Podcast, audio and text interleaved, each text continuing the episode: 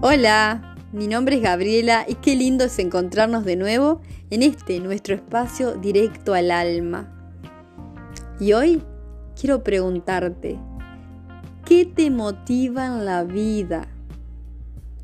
¿Sabes por qué y para qué haces las cosas? ¿Qué consigue ponerte en marcha todas las mañanas? A mí, saber que Dios está a mi lado, que camina junto a mí, que es mi ayudador.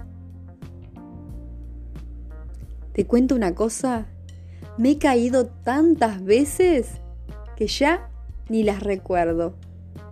Pero lo que sí recuerdo son esos brazos amorosos ayudándome a levantar y esa voz interna que me decía, sigue, sigue luchando por tus sueños. Otro de los motivos para levantarme cada mañana son mis hijos. Sí, mis cinco hijos. No me alcanzaría el día para contarte las anécdotas tan lindas que tengo vividas junto a ellos. También hay momentos de los otros. Esos momentos que hoy debo agradecer porque me han hecho ser la mujer resiliente que soy. Mis hijos me llenan el alma. Ellos me motivan a seguir adelante. Hoy, con 45 años, he vuelto a estudiar para demostrarme y demostrarle a ellos que siempre se puede volver a empezar. Y hoy quiero dejarte una historia,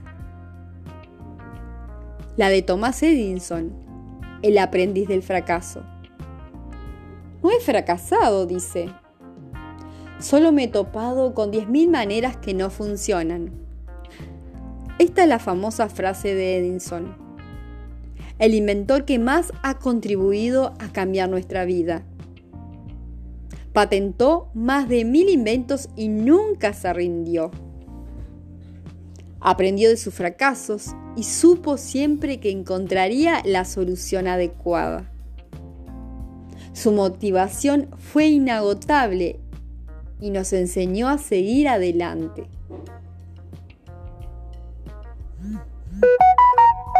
Esta historia nos enseña algo. Guarda un secreto que nos dice que no podemos rendirnos que siempre hay una recompensa al final del camino. Superar las adversidades, lograr lo que deseamos, conocernos a nosotros mismos y vencer nuestras barreras y nuestros miedos, eso es lo que nos mueve, lo que nos hace superarnos cada día como personas y como profesionales. Solo tenemos que atrevernos a salir de nuestra zona de confort para empezar a volar. Espero que esta reflexión de motivación haya llegado a tu corazón y te quedes con todas estas preguntas para contestártelas. Un beso y nos vemos en la próxima.